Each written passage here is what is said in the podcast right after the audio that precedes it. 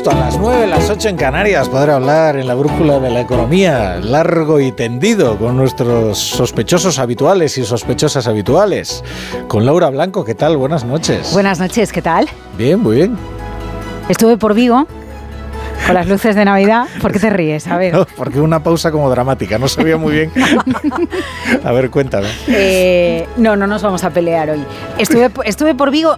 Son un exceso las luces, ¿eh? Ah, He de decirlo. ¿cómo? Sí, son un exceso. son un Pero exceso. esto es que sabéis que el otro día, Ingrid Gutiérrez, ¿qué tal? ¿Qué tal? Buenas noches. Yo estuve por Vigo en verano. Y No. mis hijos han querido poner el árbol de Navidad en noviembre. Creo que influenciados por, Por Abel el Caballero. ambiente vigués. No, ¿sabes lo que pasa? Que es que el otro día tuvimos una, no una discusión exactamente, pero yo trataba de que, de que Laura eh, criticase al alcalde de Vigo por el derroche lumínico, pero no, estaba de verdad cerrando filas ¿eh? con, con su ciudad. Y bueno, yo todavía no las he visto. ¿eh? Mm. No, de- no defraudan. ¿eh? 400 calles, es como el horror vacui este que había Sí. en arte, igual. Es, es un exceso, es un exceso. Lo que pasa es que el tejido productivo, el pequeño comercio está encantado, porque hay colas para comprar Claro. empanadillas, hay colas para tomarte vinos, hay colas para comprar ropa. Es que las empanadillas de Vigo son muy conocidas. Eso se Mm. Por refiere eso. Mm. específicamente a las empanadillas. Yo lo único que tengo miedo es que algún día de repente se produzca un enorme apagón en Pontevedra y digan que claro, que es que toda la energía la está acumulando Mm. La Vigo. está ¿no? acumulando Vigo. No se dicen que la ciudad que ahora está muy encendida por la noche es Ourense. ¿Ah, sí? Sí.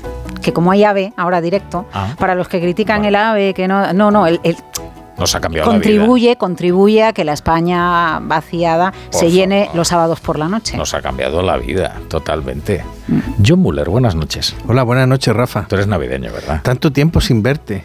Es verdad. Hemos, ha pasado un mundial. Casi nos hemos abrazado como en el anuncio de aquella conocida marca de turrones. Ha pasado un mundial por nosotros. Eh, ¿Eres navideño o no eres navideño, John Muller? Yo soy bastante navideño.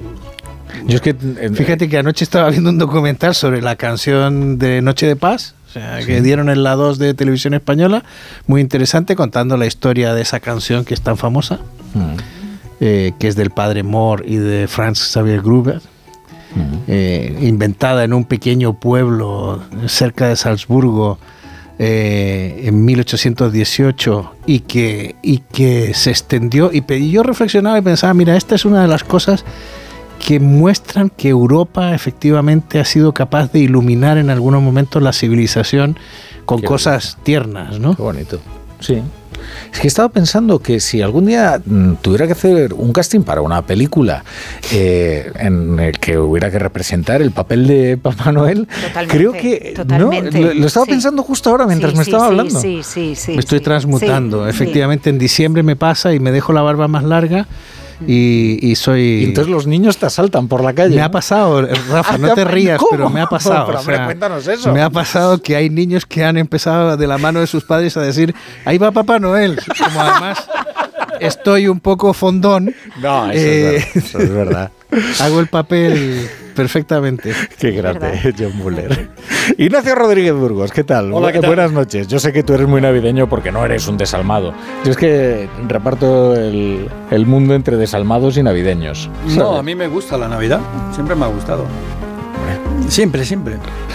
Además, es una época muy. Para, para los de economía, es una época muy interesante. Hombre, es la época Podéis analizar sin parar cosas. Claro. Verdad. para empezar, para empezar eh, eh, eh, el traje de Papá Noel es un es una cuestión económica también. Mm. A ver, a ver. Eh, Papá- el traje de Papá Noel tradicionalmente era verde, de color Así es. verde. Lo cambió la y lo cambió una campaña de publicidad de la Coca-Cola en los años 20. Mm. Y a partir de entonces, fíjate hasta qué Fuimos punto. todos detrás, ¿eh? Y todos detrás. Eh, Vaya. y a partir de entonces, bueno, pues el, el- eh, es curioso y cambió de traje y ahora es eh, colorado, es rojo. y El rojo es el, el- el color de la Navidad y estas cosas. Sí, sí. Eh, eh, las Habría tradiciones, una- claro, eh, una- las tradiciones duran lo que duran y cambian mucho. Una de las tradiciones, por ejemplo, que tiene que ver con, con San Nicolás, por ejemplo, en Ámsterdam, descubrí que en San Nicolás eh, trae los regalos, en- llega en barco a Ámsterdam para llevar los regalos a los niños desde Madrid. ¿Ah, sí? Sí, una cosa de estas curiosas, Caray. porque Papá Noel y San Nicolás hacen cosas Hombre, mágicas. mágicas. Oye, pero lo que habría es que poner al equipo de marketing de Onda Cero a trabajar en una agresiva campaña para devolver al verde a Papá Noel. Reconquistarlo. para- Fíjate, ahora todo es verde. es. Casi todo es verde. Menos podríamos aliarnos con Iberdrola, con no, o sea, buscar diferentes, pero bueno. Y además, Papá Noel siempre ha llegado en un transporte aéreo ecológico. Hombre, los renos. Claro, los Ya renos. ves, ya ves. ¿eh? Ah. Oye, pues no sé si lo habíamos comentado, pero leí en la prensa americana hace como un mes aproximadamente que el cine navideño en, la televisión estadounidense arrasa eh, desde el punto de vista de los ingresos publicitarios, superan los 400 millones de dólares. Es, es un cine que pues, hay cine de, de terror, hay películas románticas, hay cine de acción, policíaco y hay cine navideño y permite facturar muchísimo a la televisión Y americana. música. Y música. Desde Bing Crosby hasta Mariah Carey. sí. ¿Cuál, es, ¿Cuál es vuestra película navideña favorita? Love Actually. La mía también. Está muy bien. Es que la vi el otro día de nuevo. Y de verdad que ha envejecido maravillosamente. Mm. Los ¿Sí? han reunido 20 años después. ¿Ah, sí? Fíjate, ahí el primer ministro dura más que en la realidad. Y también hay juergas en Downing Street. Sí. Eso es un primer ministro conservador, además. No, no, es laborista. No, es, es conservador Hugh Grant en esa peli, creo, ¿eh? Sí, porque además tiene una tiene un, un cuadro de Thatcher en, en el Bueno, el hecho de que tenga un... Pero tira- bueno, los laboristas no andan con Thatcher así muy a bien. Creo recordar que era laborista Mm, no y, sé, y en alguna de sus... ¿Eh? La época de Blair. En la, sí, eh, imita en parte... Tiene- un toque, eso Blair, es verdad. Tiene un toque de Blair. Eh, se llevaba mejor con Estados Unidos Blair que el primer ministro de Love Actually. Eh, sí. ¿Te acuerdas que Sí, lo que es pasa es que, que- hay unas desavenencias por una empleada de Downing Street de la que él se enamora? Bueno, en fin, no vamos ahora. Va- vamos No, con la mirada cítrica, no, no, Ignacio. no, es que no vamos a destripar ahora Claro, la vamos película, que, que la, la van a película. poner ahora otra vez. Eh, Me sacas estos temas que son mi pasión y venga. Pues mira, eh, la pasión, la pasión ahora mismo en economía es la inflación. Va a ser nuestra compañera de viaje durante más tiempo del deseado y en un viaje con parada técnica en una recesión, aunque esta recesión sea breve, corta. Pero bueno, es lo que dice Christine Lagarde, la presidenta del Banco Central Europeo, que hoy ha subido los tipos de interés en 50 puntos básicos como si fuera un aguinaldo. Se suaviza el ritmo de encarecimiento de la política monetaria, pero este no se agota con este movimiento. Habrá más aumentos. El Consejo de Gobierno ha decidido hoy subir los tipos de interés y prevé seguir incrementándolos significativamente, dado que la inflación continúa siendo excesivamente elevada y se proyecta que se mantenga por encima de su objetivo durante demasiado tiempo. Y todo esto no sale gratis, Rafa. El encarecimiento del precio del dinero es el encarecimiento de los créditos, de los préstamos, las hipotecas son más caras, las familias intentando cambiar hacia tipos fijos. Y hay otra cosa importante, de calado, ¿eh? que es la reducción de los bonos de la deuda pública en manos del Banco Central Europeo. Cada mes serán 15.000 millones de euros de esta deuda pública y todo esto ha tenido reflejo en los mercados, con fuertes caídas en las bolsas europeas y también con una rentabilidad mm, creciente de la deuda. La española por encima del 3%, la italiana por encima del Fíjate. 4%. Fíjate, regresa a niveles de la pandemia, pero del inicio de la pandemia. Y luego están las hipotecas que siguen subiendo y las polémicas internas del gobierno a cuenta del incremento del precio de los alimentos. Ahora chocan en el supermercado Yolanda Díaz y María Jesús Montero. Sí, no hay día que Yolanda Díaz no choque con algún miembro del gobierno. Es el juego de los choques de los carritos del supermercado.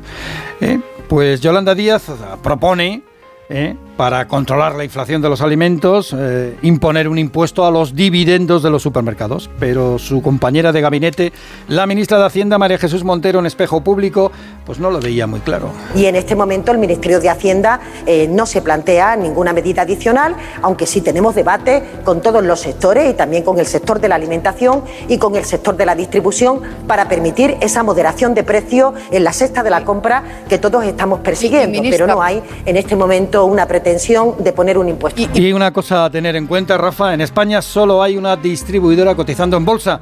es el caso de Día, y no reparte dividendos desde hace Era bastantes días. Francesa, ¿no? No, eh, no, no, francesa era inicialmente francesa, pero después pasó por manos Bueno. rusas del amigo Friedman. Oye, vamos muy rápido, que vamos mal de tiempo. Lo que tampoco va muy bien es la distribución de los fondos europeos, ¿verdad? No, el gobierno solo ha adjudicado el 9% de la inversión pública prevista en los PERTES. Eh, Esto es lo que dice un informe de la COE que denuncia las numerosas trabas para precisamente que estos fondos fluyan. Hablando de la patronal, el presidente de la COE, Antonio Garamendi, ensancha las diferencias con el Ministerio de Trabajo, niega que el control de los seres se decidiera hace un año. y lo que no se puede hacer es cambiar las normas o las reglas eh, al día siguiente. Por tanto, no es cierto, con nosotros no se ha negociado eso. Eh, yo no puedo decir que, que eh, la ministra tenga capacidad de, si va al Parlamento, pues lo podrá cambiar. Pero entonces yo no tengo mucho sentido que nos sentemos para llegar a acuerdos para que nos los cambien al día siguiente. Esto sí que, esto sí que es una película inolvidable, ¿eh? Sí, Es que basta, nada, los primeros compases. Maravilla. Oye, ya que hablas de empresarios, no sé si me pones la música por esto, yo creo que se van a ofender, ¿no? Pero eh, que hablas de empresarios y, y Lo, lo- ponía por lo del golpe que hay, el choque Ah, de trenes que bueno, hay bueno. antes entre Y- la COE y, sí, y Yolanda Díaz. digo que eh, no son como Paul Newman, No, no, no, no. Pero- no son Paul Newman ni Robert Redford. Elon Musk y, y Amancio Ortega siguen protagonizando grandes operaciones. Amancio Ortega sigue haciendo las Américas. Lo último es que ha comprado uno de los principales rascacielos de Seattle por 300 millones de dólares. Y Elon Musk no deja de revolotear. Ha vendido acciones de Tesla por unos 40 mil millones ¿eh? de dólares para financiar la compra de Twitter. Más lleva, es lo contrario a todo el mundo, si te fijas. ¿eh? Sí. Prefiere pajarito en mano que coche volando. Es curioso, mira, el otro día abrió un debate bastante curioso José Carlos Díez aquí en la, en la brújula de la economía, pero es que luego le, siguió, le siguieron más personas. Él decía que se iba a comprar un coche eléctrico y que tenía el ojo puesto en un Tesla, pero que le había enfadado tanto lo que estaba haciendo Elon Musk con Twitter que había decidido que no compraba esa marca. Y luego leía a Martín Barsavsky, que Hizo es lo mismo. que hizo lo mismo, que dice que no. Entonces, yo no sé si vos, eh, también, eh, digamos, la actitud moral y el desempeño ético del empresario influye en vuestras actitudes de compra. ¿Os influye a vosotros la vida personal de un cantante a la hora de que os guste o no os guste su música? Porque esto, tam- es- Sí, esto a es- veces sí. esto también se puede aplicar. A mí en el caso de Elon Musk, una, no me, no me voy a comprar un Tesla, admiro lo que ha conseguido hacer y cómo ha aprovechado la oportunidad después del Dieselgate para poner en el foco a una compañía de coches eléctricos que de alguna manera ha sido vector de toda la transformación del coche eléctrico, aunque a la postre no, se- no sea el líder, ¿no? Pero pero todo lo que ha generado y lo que sí que me parece es que hay un poco de cinismo por parte del personal, porque nosotros pagamos, me da igual, Netflix o cualquier otra plataforma, pagamos una suscripción a un periódico, realmente lo único que, que- no pagamos es la tele, una radio como esta, ¿no? que la escuchamos, hay una No, publicidad y, y- y no, se, no se paga, no sé, es un modelo diferente, pero no, pa- pagar por tuitear, ¿no? una, una suscripción. Mm, Bueno, y es que mm, por cuántas cosas. Sí, pero estamos- no creo, creo que la desavenencia no era por el pago por Twitter. No, ¿eh? no, no, Sino era por, por él mismo, ¿no? Y que por el protagonismo que, que tiene. Mm. Es verdad que puede generar bastantes fobias y mm, probablemente yo creo que a mí sí que me pueden llegar a eh, afectar a las decisiones de compra eh, según qué eh, Ah. formas de actuar. De todas formas, en el mundo del vehículo eléctrico está habiendo una revolución increíble y en cuestiones de semanas te encuentras con novedades. Eh, Por ejemplo, hoy, hoy mismo Toyota, que fue el iniciador de lo que es los Sí. híbridos, hoy ha presentado un coche que se carga con placas solares. Si, si fuera así, eh, te digo yo que Volkswagen no habría vendido un solo coche. Ni Hugo Boss. coche de pueblo creado por los ingenieros de Hitler, eh, bueno, eh, ni Porsche ni, ni nadie que hizo, no habría ni un solo motor Messerschmitt ni BMW, porque todos fabricaron elementos militares para la... Ni para- Mitsubishi, ni... ni Mitsubishi, que hizo el famoso cero eh, japonés. Bueno, es que, eh, claro, eh, lo que dijo Barsaski fue porque por lo visto Musk tuiteó algún mm, elemento de la ultraderecha o de Quanon, creo que fue, em, eh, y eso le indignó. Em, bueno. Devolver la cuenta a Trump. Eh, yo creo que ha sido más un poco por esos giros que ha dado. Bueno, tú sabes que yo creo que más se ha propuesto destruir su compañía. y lo está consiguiendo, ¿no? y, lo está. No, bueno, yo ah. creo que él debe tener una estrategia de fondo, eh, pero, pero, muy al fondo. pero muy al fondo, efectivamente. El mundo está muy complicado porque ahora se están viendo cosas muy raras. No sé si habéis visto lo de Blackstone advirtiendo que los bancos centrales están hundiendo la economía porque están hundiendo las bolsas. Las subidas de tipos automáticamente provocan caídas bursátiles. Pero es que pero es que Blackstone no veía venir que iban a subir los tipos. Claro que y, y, Elon Musk cuando lanza la oferta en abril no ve la que venía ya con la guerra iniciada, con el inicio de la caída de las tecnológicas como para poner los 44 mil millones encima de la mesa. No lo vio porque sí. De hecho por eso luego intentó dar marcha atrás porque se dio cuenta que había visto un También a él le favorecía esa subida de las tecnológicas. Mm. Oye, pero acabáis de sacar un tema, es que está, siempre lo digo, también enhebrado el guion de esta tertulia, que justo acabáis de sacar el siguiente tema, que es la subida de los tipos, lo cual es muy interesante. Pero antes vamos a poner unos anuncios. La brújula. La torre.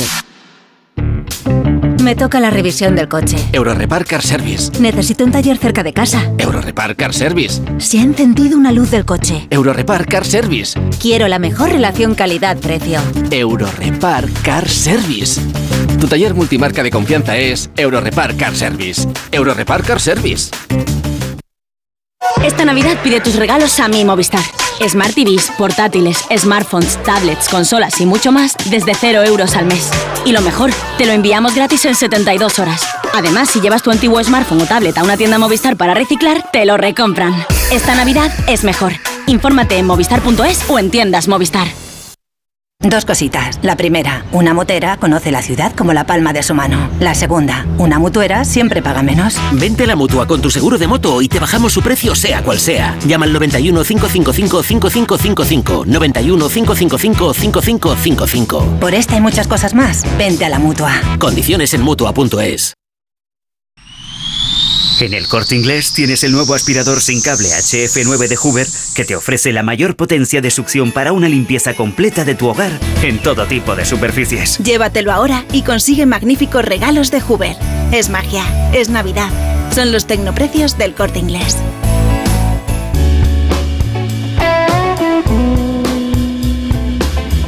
Quedan pocos días de un 2022 muy convulso por todos los sucesos que ya conocemos, la guerra de Ucrania que parece que no tenga un final cercano, la cesta de la compra, el precio de la luz, el gas, la gasolina, etcétera, pero hoy, lejos de lanzar un mensaje negativo, Luis Ignacio Fernández Irigoyen, consultor de VB España, consultora financiera para particulares, nos trae una perspectiva más optimista para el año que entra.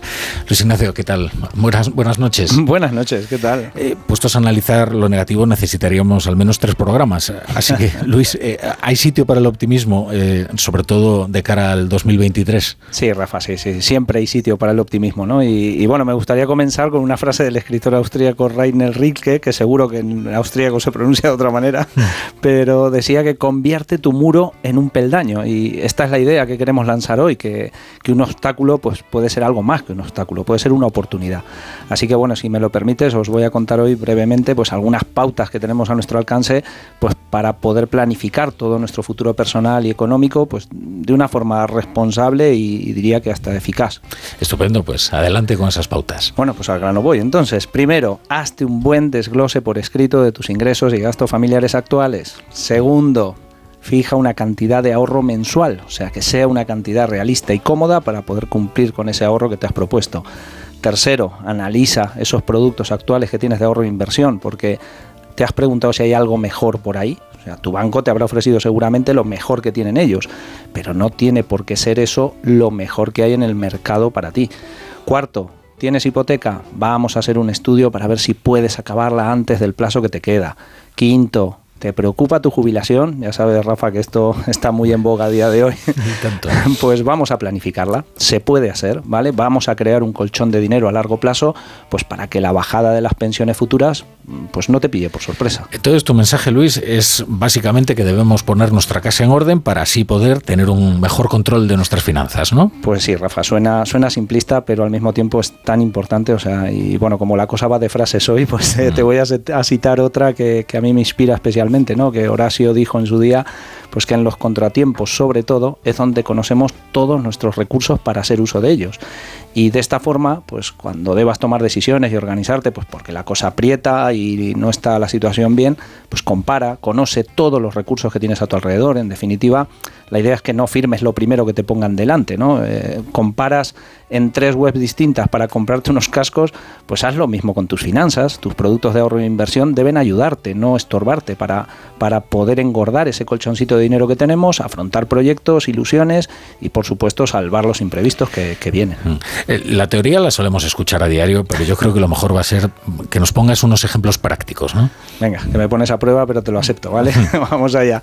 Pues te pongo un ejemplo muy cercano. Un cliente nuestro, una familia que en 2016 empezó a ahorrar 100 euros al mes para posibles imprevistos y otros 75 euros al mes, pues por ejemplo, para poder pagarle en el futuro a su hija, a 12 años vista, la universidad. Llega el imprevisto de la pandemia en 2020, ya sabes tú, los necesarios pero malditos ERTES de las empresas, los ingresos familiares al final se reducen, pues bueno, gracias a ese colchoncito de 100 euros al mes que llevaban cuatro años guardando en un plan de ahorro, pues pudieron salvar dignamente a, nivel económico esos meses tan, tan tristes para todos. ¿no? Y con la otra hucha, la que crearon para su hija, pues bueno, ya llevan recorrido la mitad del camino para poder hacer realidad la universidad de su hija y disfrutar como padres pues el día de mañana del deber cumplido hacia los suyos, ¿no? Y al fin de cuentas, Rafa, son cosas sencillas, o sea, no necesitamos ser economistas de Harvard para organizarnos. El problema es que nunca nos enseñaron cultura financiera, ni, ni en el colegio, ni en el instituto, ni, ni en la universidad. Bueno, pues quizás ya es hora, ¿no?, de ponerse las pilas con ello, ¿no? Pues sí. Pues sí, eso es, hay que ponerse a ello cuanto antes, como bien dices, eh, a ver, con la idea de conseguir no solo una tranquilidad financiera en general, que se va a trasladar sin duda a, una tranquilidad familiar y personal, porque no nos engañemos, al final si, si, nosotros estamos bien y nuestra economía familiar también, pues lo demás lo podemos sacar adelante con una sonrisa. Los, los problemas futuros los vas a tener igualmente, nadie te los va a poder evitar, van a venir, pero bueno, que te pillen por lo menos por lo menos organizado y planificado, ¿vale? Planifica tu futuro para disfrutar del presente y si no sabes por dónde empezar, pues acude a expertos como son en este caso mis compañeros de VB en toda España, que seguramente a través de un estudio inicial que hacemos nosotros sin ningún coste ni compromiso, pues van a analizar tu situación personal y te van a diseñar el mejor plan de futuro para ti. En VB, Rafa, no te gestionamos simplemente un plan de ahorro, lo que hacemos es planificarte económicamente pues para que puedas disfrutar de tu vida hoy y, mañana. No hablamos de finanzas fríamente, ¿vale? Nos ponemos en la piel del cliente y le acompañamos en su vida financiera eh, finanzas con corazón, Rafa. Eh, así trabajamos, aunque quizás cueste creer que eso exista. Pues nos quedamos con ese mensaje. Luis Ignacio Fernández Irigoye, muchas gracias por estar en, la brújula y gracias por ayudar a planificar nuestra economía. A ti, Rafa. La brújula con la torre. Onda Cero. Nací libre pero me encerrasteis para combatir la oscuridad. Ahora solo pido una cosa, libertad. Presentamos la gama Jeep híbrida y 4xE híbrida enchufable. Electricidad en libertad. Aprovecha ahora los Electric Freedom Days. Ofertas irrepetibles para vehículos de entrega inmediata. Solo hasta fin de mes. Entra en jeepstore.es. Álvaro, tío, ¿estás sentado? Bueno, pues que nos han dado la financiación. Sí, sí, sí, sí, sí, sí. Anda, vente, vente para acá y abrimos el cava. Que ya somos empresarios, tío, que somos empresarios. Sí. En Telefónica acercamos toda nuestra tecnología para seguir acelerando startups y así todos tengamos más oportunidades. Telefónica, cuanto más cerca estemos, más lejos llegaremos. Es que esta casa se queda cerrada meses y cuando oyes las noticias te quedas preocupado. Es normal preocuparse, es una segunda vivienda. Pero si verificamos que alguien intenta entrar, podemos avisar a la policía para que actúe e incluso desaloje la casa. Aunque con las cámaras exteriores y los sensores podemos detectarlo antes. Así que tranquila, la casa está cerrada, pero bien protegida. Protege tu hogar frente a robos y ocupaciones con la alarma de Securitas Direct. Llama ahora al 900-272-272.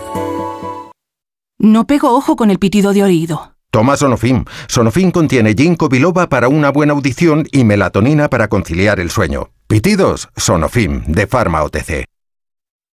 Sephora. Estas navidades en Sephora queremos hacer tus deseos realidad.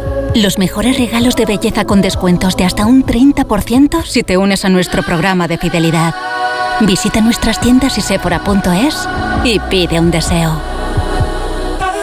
Sephora, the unlimited power of beauty. Un viaje es mucho más que desplazarse de un lugar a otro. También es componer una canción o escribir historias que nos hagan viajar. Un viaje es crear una receta única. Y muchos de estos viajes han comenzado con una botella de Ramón Bilbao. El viaje comienza aquí. La aspiradora sin cable AEG 8000 tiene 6 veces más potencia de succión para una limpieza a fondo. Su modo automático se adapta a todas las superficies y el sistema de filtrado atrapa incluso partículas de micropolvo. Además, en el corte inglés te llevas una tarjeta regalo de 100 euros por compra de una aspiradora sin cable serie 8000 de AEG. Es magia, es Navidad. Son los tecnoprecios del corte inglés. En Onda Cero, La Brújula, Rafa La Torre.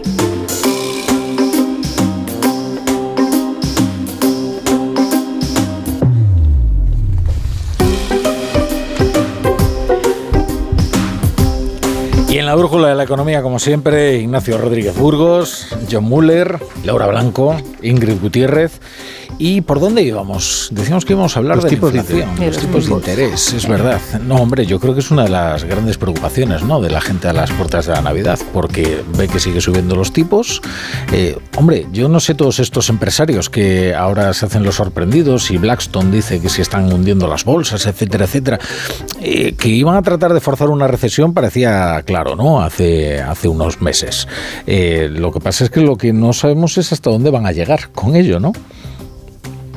Bueno, van a llegar, eh, ha dicho hoy, a ver, a mí me da la impresión de que han hecho una pausa y que hoy gran parte del discurso de, esto es mi impresión personal, ¿eh? Eh, la subida ha sido del 0,5, veníamos subiendo tres cuartos de punto, 0,75 y ha bajado, pero el discurso de Lagarde ha sido tremendamente enfático en que vamos a seguir subiendo. Y yo creo que ese vamos a seguir subiendo es parte de la gesticulación para intentar convencer a los mercados de que no vamos a, de que no vamos a, aflojar en la lucha contra la inflación. Eh, que la inflación todavía está muy alta y que de ninguna manera pensemos que aquí está pasando lo que está pasando en Estados Unidos, donde la Fed está empezando a discutir realmente qué ritmo es el que tiene que mantener. Así que yo creo que una parte es gesticulación. Y otra parte también tiene que ver con que Europa ha tenido hasta ahora, bueno, cada vez menos, ciertas singularidades con la inflación que se ha producido. Yo creo que cada vez se parece más la inflación que tenemos a la inflación de, de costes y, y la inflación causada por la energía y tal, bueno, pues ha ido quedando al lado y estamos en pleno efecto de segunda vuelta o a punto de entrar en ello. Y mi impresión es que, a ver, si tú no puedes soportas que te suba la hipoteca, pásate a una fija y negocia lo mejor posible. Porque los próximos cuatro años, o sea, he visto la senda de control inflacionario del Banco Central Europeo y hasta el 2025 va a haber argumentos para mantener los tipos a un cierto nivel. Entonces, si te molesta que te suba el recibo de la hipoteca, pásate a una fija ya y negocia lo mejor posible. Es tarde porque tenías que haberlo hecho hace un año. Ya lo que es que hace un año el escenario con el que se trabajaba no era este, que Ah, ese es claro. el problema del Euribor, que la, la verticalidad de la subida, que a familias ¿Sabes que planteaban otro escenario no, No- pudieron hacer una, pla- una planificación. No es tan vertical. Fíjate que ahora mismo en términos reales seguimos en tasas casi negativas. No, O sea, no, pero digo el, eh, el ritmo Claro. de subida, eh, eh, que, que de repente alguien que tiene una hipoteca de 500 euros le pasa a 700 y para una, para una familia eh, de renta media, de salario medio, eso es un porcentaje muy elevado. Pero seguimos eh, siendo conscientes de que como estaban los tipos de interés en los 90 a como están ahora, que el dinero se sigue regalando. Sí, pero eh, en, en los 90 la inflación no estaba como está ahora. Entonces, eh, si tú has conseguido un préstamo al 4% este año en España, pues has ganado cuatro puntos y medio. Claro. Los precios de la alimentación están subiendo a un ritmo como no se había producido desde la creación del euro. Yo creo que eh, Eso ya simplemente te da una buena medida de hasta qué punto el panorama está eh, afectando y, no se puede permitir que siga afectando eh, a la gente de a pie.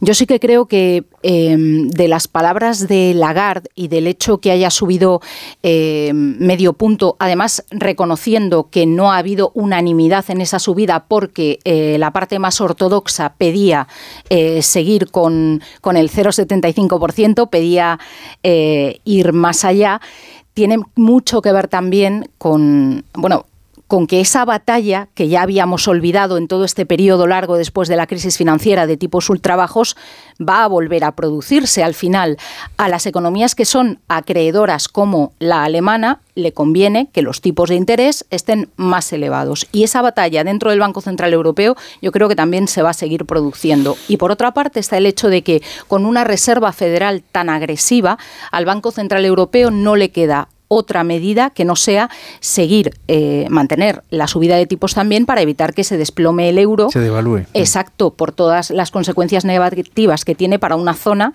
que tiene que importar toda la energía en, dólares y que está viendo cómo, su moneda eh, lleva un tiempo perdiendo terreno eh, de forma, pues... Yo solo le pongo una pega a eso que dice Ingrid, y es que ha cambiado una cosa importante en, en el mundo, y es que Alemania ya no es el activo libre de riesgo ya. O sea, Alemania ahora mismo es Hoy un ha problema. Subido el bono, la rentabilidad del bono alemán, mm. y eso también es noticia. Es, lo único que pienso que los economistas alemanes van a terminar siendo sensibles a la realidad. Digo bueno, es que ellos tienen una inflación también al, al, 10, la tienen en el 10 todavía. sí, la tienen en el 10 como los. y además la dependencia del gas es mayor que otros países europeos. Eh, su política energética ha sido marcadamente nefasta.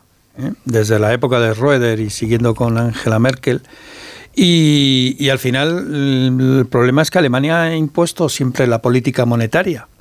Y curiosamente, Alemania pretendía que en la subida de hoy fuera un 0,75% de subida, 75 puntos básicos, y, al final ha sido de 50.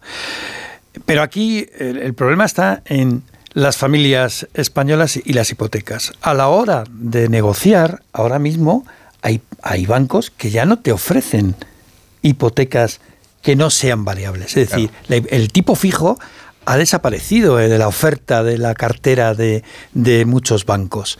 Y, resulta que el precio que te ofrecen otros bancos, que sí que te lo ofrecen, pues está en el 5%. Es altísimo. Eh, ahora mismo el Euribor está en el 2,82%. Pues y te están ofreciendo un fijo al 5%.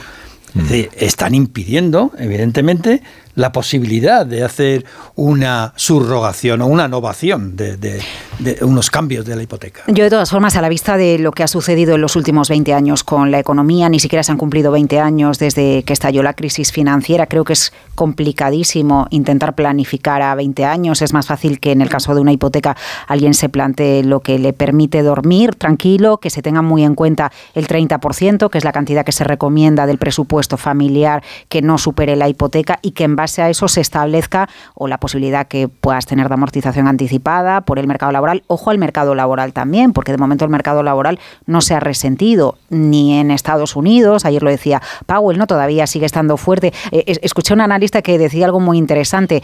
están subiendo los tipos de interés y estamos a las puertas de la recesión o con algún trimestre, incluso en el que ha habido contracción.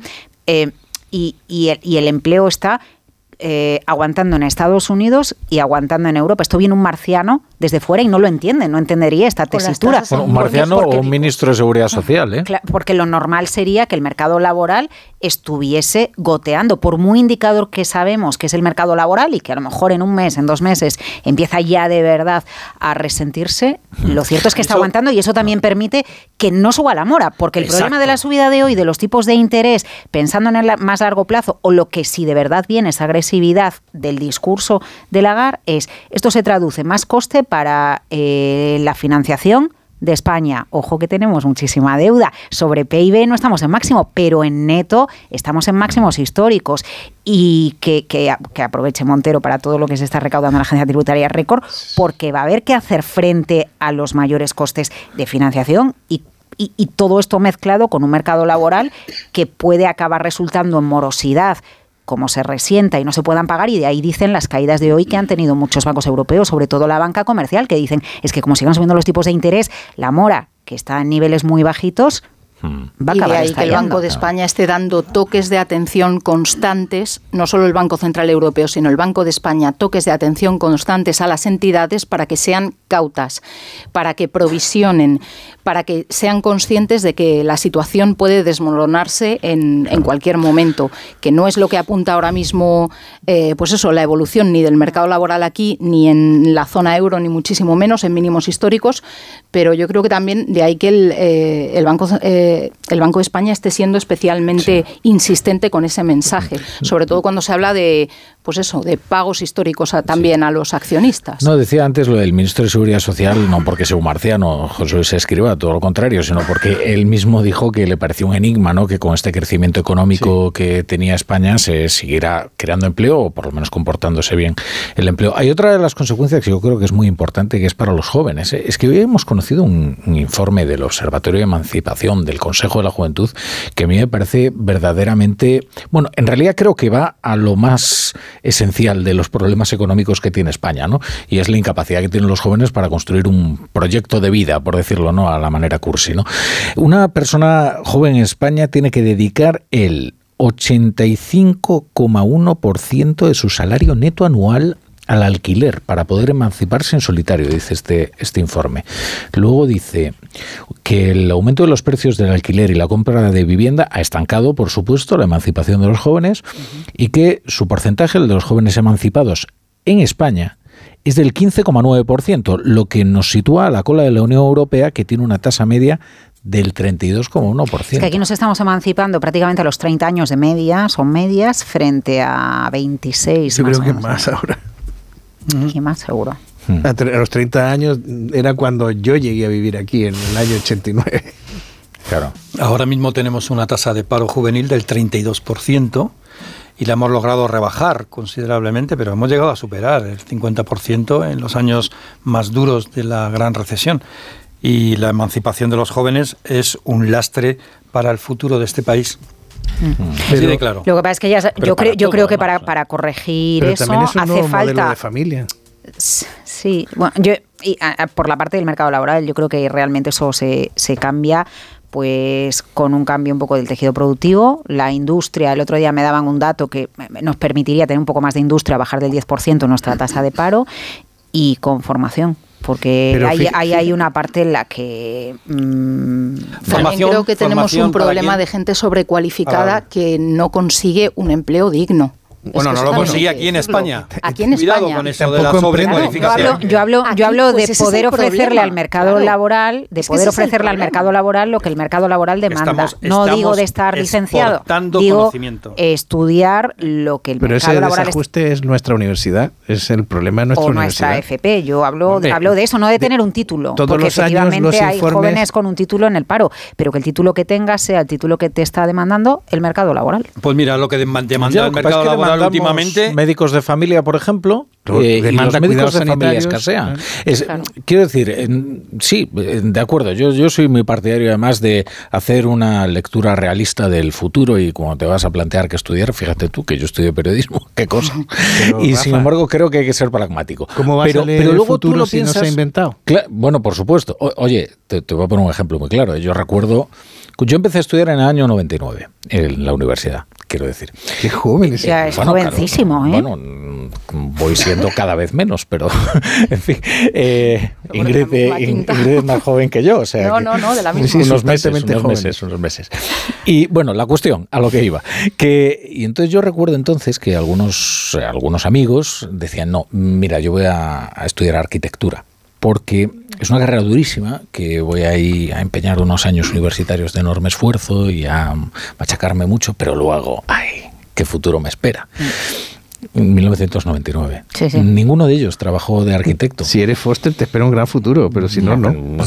Y quiero decir, y parecía que iba a haber un futuro, y no, el del arquitecto, porque se desplomó el mercado de la vivienda, efectivamente, uno no tiene una bola de cristal. Tampoco parecía que el periodismo fuera una de las profesiones tan prósperas, y bueno, pues tampoco. Pero Rafa, si es que lo peor es que no puede, los niños de hoy no, no se ha inventado el trabajo en el que se van a jubilar. Y van a pasar por tres o cuatro trabajos en el camino, y por eso el lifelong Pero Muller, ¿tú te imaginabas en el año 95 que ibas a tuitear? ¿Te imaginabas a lo mejor en el...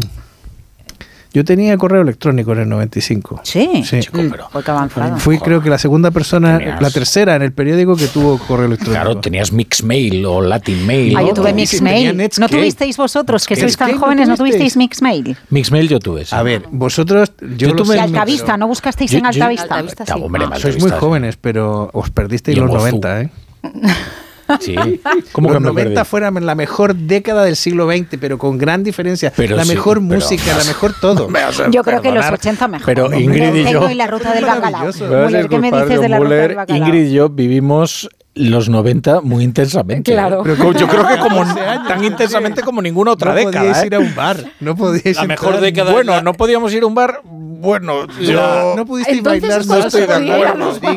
No pudiste. Bueno, alguna vez tuvimos que trasegar con carnés y tal de amigos, pero eh, no vieron el 1 2 3, La mejor década es la que coincide con tus 20 años. Sí, sin duda. Sí.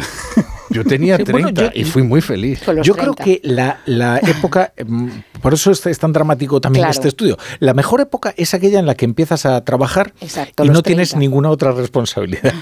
y no darle dinero a tus padres que te aguantan bueno, en eso casa. es la pera. Pero es que os habéis olvidado, porque perdemos la perspectiva, pero en los 90 yo recuerdo que hubo escritoras de éxito que publicaron libros con títulos como cómo echar a tu hijo de casa. Sí. Eso pasaba en los 90. En lo, este lo van a reeditar. Pero bueno, lo van a tener que reeditar, exactamente. Pero porque igual pues lo primero que hay que hacer encantado. es dejar de lavarle la ropa, dejar de hacerle la cama y dejarle de hacer la Incluso comida. se hacían películas. ¿eh? Pero al O menos sea, no el, gran- el cuarto trabajo, poder chico. en España son las madres. Oh. Siempre lo he El sostenido. es el primero. Oye, no sé, pero en educación financiera, en los informes que salen de educación financiera, eh, la persona de la que más aprende la familia y generalmente los hijos es de las recomendaciones financieras de las madres. Eso en Fíjate. estudios, eso en estudios publicados, ¿eh? serios. No me. Sí, sí, sí. Habría- Habría que verte en los 90, ¿eh, John Buller? Los 90 fueron la mejor década, o sea, con Clinton, con la becaria, con, bueno, todo lo que pasó. bueno, ellos se lo pasaron muy bien. Se lo pasaron Bueno, va- vamos a reconocer una cosa, eso es verdad. Eh, se Digamos inventó que Internet, bueno, se inventó, la se época- popularizó Internet. quizás el... La triple W Apareció Amazon. allí en el Apareció 95. Si hacemos un Amazon en el gráfico... 94. sí. Si hacemos Aparecieron un- las teles privadas. Sí, hombre. Barcelona. Barcelona 92. Pero yo recuerdo cuando llegó a, eh, llegó a Pontevedra, Telecinco y Antena 3. Lo recuerdo perfectamente porque venía un señor y entonces colocaba en la comunidad un aparato, ¿no? Como misterioso y tal, y entonces tú tenías dos cadenas más, porque hasta entonces nosotros teníamos la 1 la 2 y La y- gallega. la gallega, la telegaita, la, la gallega. pues, Pero ya estaba, por aquel entonces estaba en su esplendor. Hombre, el presentador estrella de la televisión de Galicia. no, claro. Ay, Ahí ya estaba, ¿no? Galloso. Eso, Galloso. Hombre, pero es que Galloso, es que la gente, claro, aquí decimos esto, Laura, y la gente se queda pez, ¿no? Pero es que Galloso es, pero mucho, eh, mucho más importante en la historia de la biología que, que ¿cómo se llama? Hombre, ahora estoy, estoy de verdad. Jordi Hurtado, hombre, que Jordi Hurtado. Es que se conserva todavía mejor, es que me lo ha chivado Velda, porque como yo estoy ya con Alzheimer, a pesar de mi, de mi escasa edad, como decís vosotros, bueno, pues... eh, La a- creación del euro, la caída del muro, es verdad que en los maravilla. 90... No, era, es verdad que había mucho optimismo. ¿eh? Y si tú, La si tú primera haces un rotación gráfico, real del poder. haces un gráfico, ¿no? digamos, de la evolución de la incorrección política, el, pul- el punto culminante son los 90, ¿no? O sea, tú ahora ves cosas en los 90 que dices, madre mía. Bollero escribía unas burradas en sus críticas de cine Es verdad. que hoy no podría publicar. Es verdad. Bueno, bueno. Ah. Sí, porque ahí había de todo, drogas, De todo. mujeres, Sí, sí, todo. sí. El otro día eh, volví a ver Fahrenheit 400. Es una novela que me fascina, Fahrenheit 451. Y la película creo que no podía haberla hecho otra persona que no fuera Truffaut, quizá, eh, quizá Kubrick. Mm, No, para, para poder reflejar tan fielmente ese libro. Y el otro día veía algunas escenas y decía, es eh, increíble que estemos viviendo, no se queman libros físicamente, pero estamos viviendo por, estamos atravesando por esa misma eh, fase que parecía impensable en aquel momento de, eh, pues, de una cultura de la cancelación absoluta en todo. Mm, y es, increíble verlo reflejado de esa forma. Algunas frases son ahora mismo tienen un significado eh, Almodóvar no podría haber hecho algunas películas que hizo en aquella época. Mm. Ahora mismo bueno, no pasaría mal, ¿eh? Por favor. Bueno, y algunas letras de Sabina, ya que hablamos también. Bueno, algunas letras de Sabina, imagínate. Pero es verdad lo que dices de Fahrenheit. Hay una cosa preciosa al, final del libro de, Fahrenheit, que es, eh, que es un canto a la literatura, al acervo literario, que es una cosa absolutamente conmovedora y al contrario de, claro, la gente lee lo de Fahrenheit, es una de esas, digamos, novelas em, que todo el mundo cree haber leído sin haber leído, ¿no? de Fahrenheit 451. Y, y, no es todo tan, es todo más sutil que el hecho de la quema de libros, ¿no? Claro. el tema de la cancelación y demás. Bueno, pues nos ha quedado muy bien esta tertulia, pues una cosa así intergeneracional. Que ha faltado Pablo Rodríguez para decirme, John Muller no quiere hablar de economía. No, pero, eh, todo, como todo es economía, a mí es lo que más me divierte de Brújula de economía. Que tú puedes sacar cualquier tema y todo es, Papá, todo es Papá Noel. todo es economía, es que ya estoy, ya quiero. Es que yo soy muy navideño. Me parece muy bien, Rafa. Bueno, queridos, John Muller, Laura Blanco, Ingrid Gutiérrez, Ignacio Rodríguez Burgos, que os traigan muchas cosas los Reyes y Papá Noel también. que queremos, queremos en todos los que nos traen regalos. ¿eh? La brújula. La torre.